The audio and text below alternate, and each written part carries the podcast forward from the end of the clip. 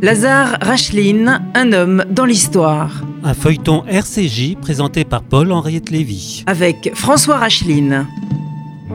François, bonjour. Bonjour.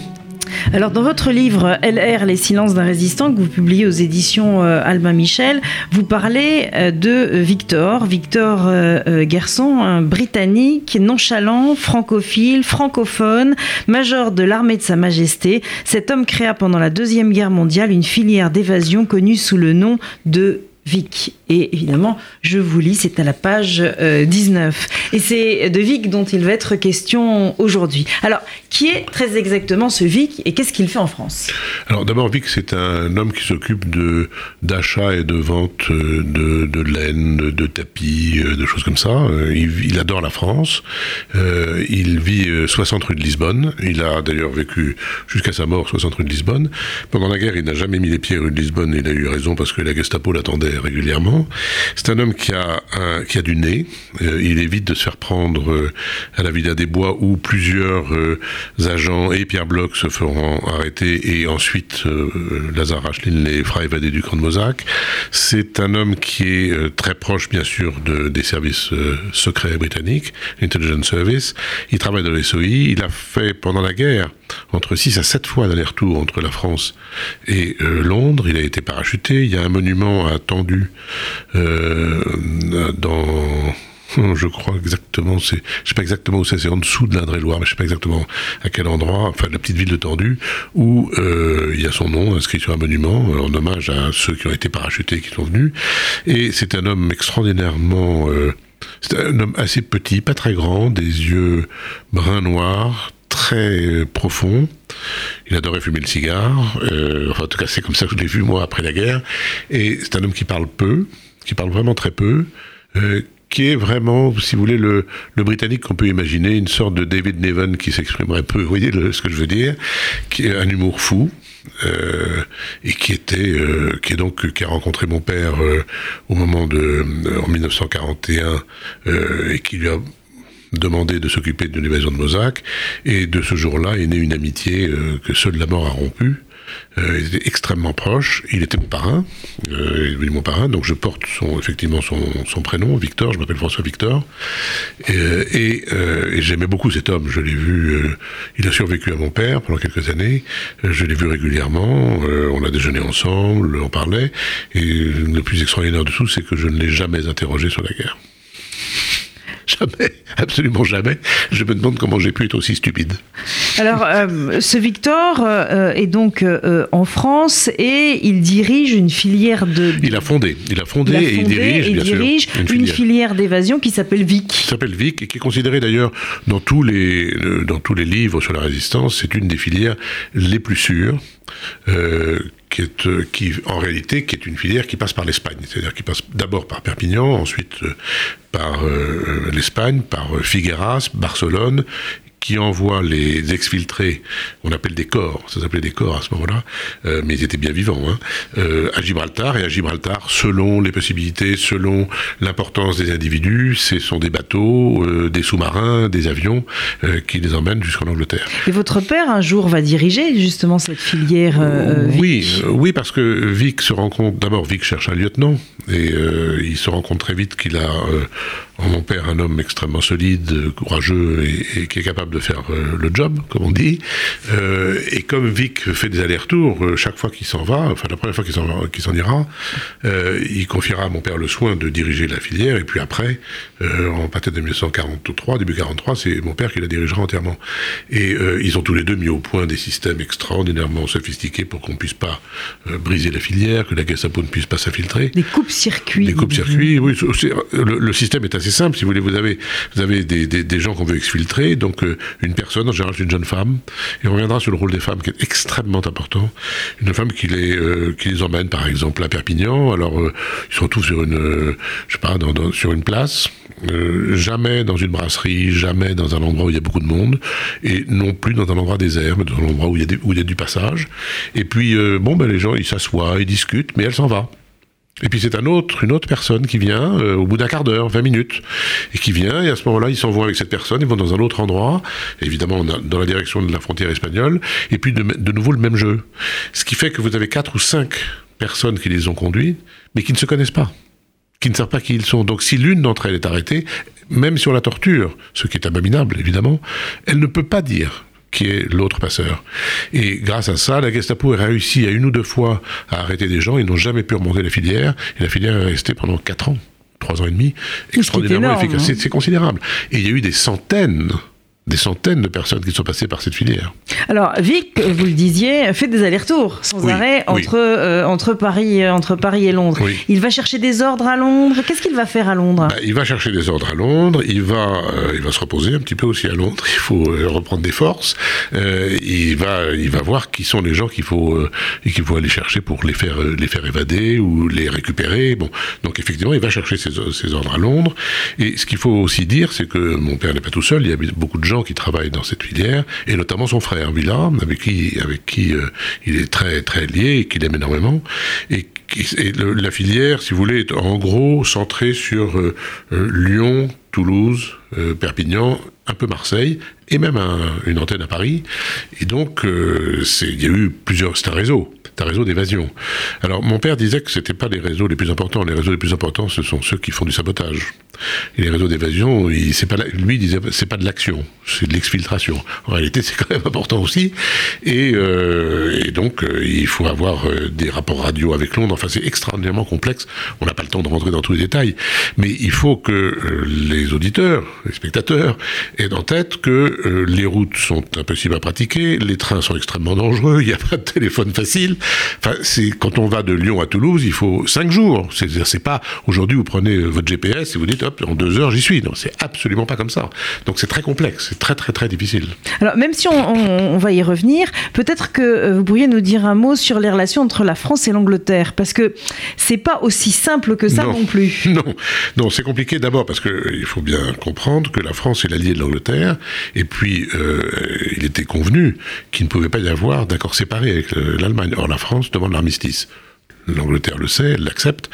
Euh, donc la France, en réalité, a, rompu son accord avec l'Angleterre. Euh, donc les Anglais, qui, comme vous le savez, sont un peuple extraordinairement tenace et entêté, en veulent aux Français. Bon, ça c'est sur un plan très général. Deuxièmement, les Britanniques considèrent que les Français ne sont pas très fiables pas très sûrs, on ne va pas confier des secrets majeurs aux, Français. Et, et troisièmement, la France est complètement désorganisée. C'est-à-dire que euh, le général de Gaulle est en Angleterre, je ne reviens pas sur les difficultés qu'il a eues euh, à s'organiser sur place, mais euh, les relations entre le général de Gaulle et Churchill, on le sait qu'elles sont compliquées, les relations à l'intérieur des services du général de Gaulle sont elles-mêmes compliquées, il y a des, on y reviendra probablement des conflits entre Dacier de la Vigerie et Passy qui sont les plus connus, mais il y en a d'autres. Donc c'est assez difficile. Lorsque vous êtes en France sur le terrain, vous croyez naturellement que les Anglais et les Français qui se battent à l'intérieur ont la même ambition, c'est évidemment de, vaincre les nazis. À l'extérieur, c'est un peu plus compliqué. On ne croit pas trop à la France de l'intérieur. Il faudra très longtemps avant que De Gaulle puisse dire aux Alliés, aux Américains notamment, mais aussi aux Anglais, que les forces françaises de l'intérieur comptent et peuvent compter pour la libération. En 41-42, c'est peanuts, ça ne compte pas. Bon. Euh, donc, si vous voulez, c'est assez compliqué et euh, c'est pour ça que un homme comme euh, Lazare Ashline, mon père, travaille avec le SOI. Il travaille pas euh, dans un premier temps avec les Français. D'abord parce qu'il n'y a pas de service français. La résistance avec un grand air, ça n'existe pas avant, euh, disons, début 43. Il y, a des, il y a des frémissements en 42. La population commence à en avoir par-dessus la tête. Ils détestent les Boches, enfin tout ce qu'on veut. Mais il n'y a pas de résistance. Donc, il faut, quand on regarde cette, période-là, il ne faut pas euh, commettre de graves anachronismes. Alors, euh, ce qui est intéressant, c'est que entre Vic et votre père, c'est une confiance qui va s'instaurer et qui va être une confiance totale. Totale, absolument totale. Euh, alors, Peut-être on peut l'exprimer par ce que dit Ravik après à mon père, euh, après la guerre, il lui dédicace une euh, photo.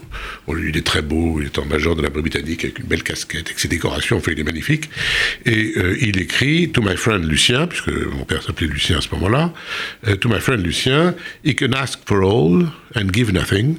I can ask for all and give nothing. Il peut tout me demander et ne rien donner je peux tout lui demander et ne rien donner.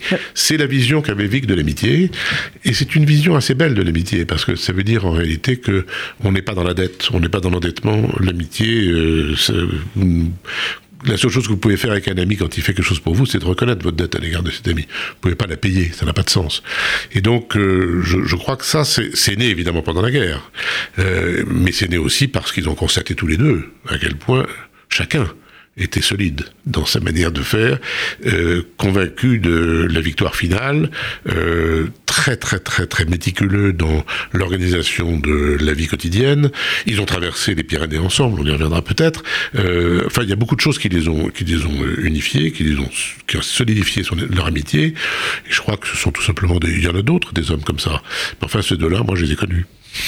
Euh, quand votre père va se rendre à Londres, c'est grâce à Vic euh, Oui, alors bien sûr, bien sûr, parce que euh, en 1943, euh, mon père est complètement grillé. Il apprend que la Gestapo a sa photo partout. Il a déjà été condamné à mort par contumace par un, un tribunal allemand.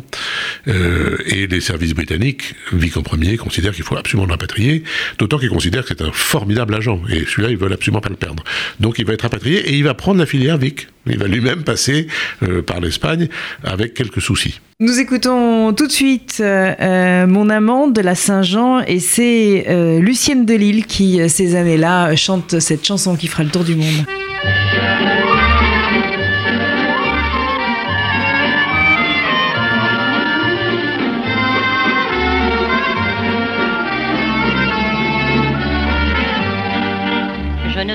Pourquoi j'allais danser à Saint-Jean au musette. Mais il m'a suffi d'un seul baiser pour que mon cœur soit prisonnier.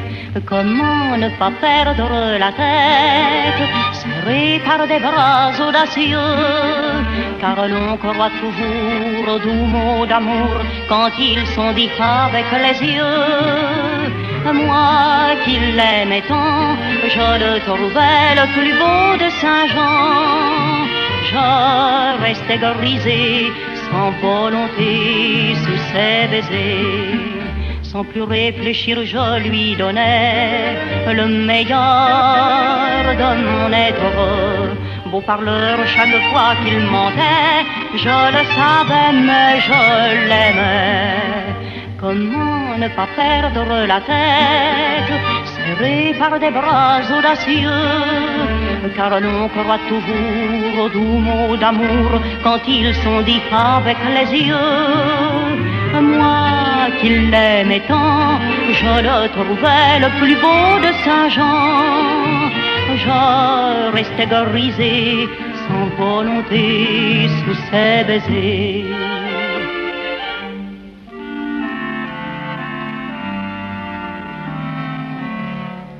Mais hélas, à Saint-Jean comme ailleurs, un serment n'est qu'un leurre. J'étais folle de croire au bonheur et de vouloir garder son cœur. Comment ne pas perdre la tête, serré par des bras audacieux, car l'on croit toujours aux doux mots d'amour quand ils sont dits avec les yeux. Moi l'aimais tant, mon bel amour, mon amant de Saint-Jean.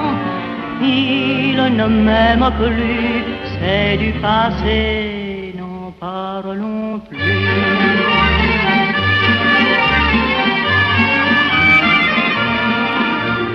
Il ne m'aime plus, c'est du passé, n'en parlons plus. C'est étonnant comme toutes ces chansons qu'on écoute euh, durant ce, ce, feuilleton sont connues. On les connaît oui, toutes, hein, oui. elles sont toutes à l'intérieur de nos oreilles. Et comme finalement ces faits d'armes euh, bah, qui se sont passés effectivement dans le secret, dans la résistance, euh, se découvrent, euh, se découvrent petit à petit, comme si finalement, oui.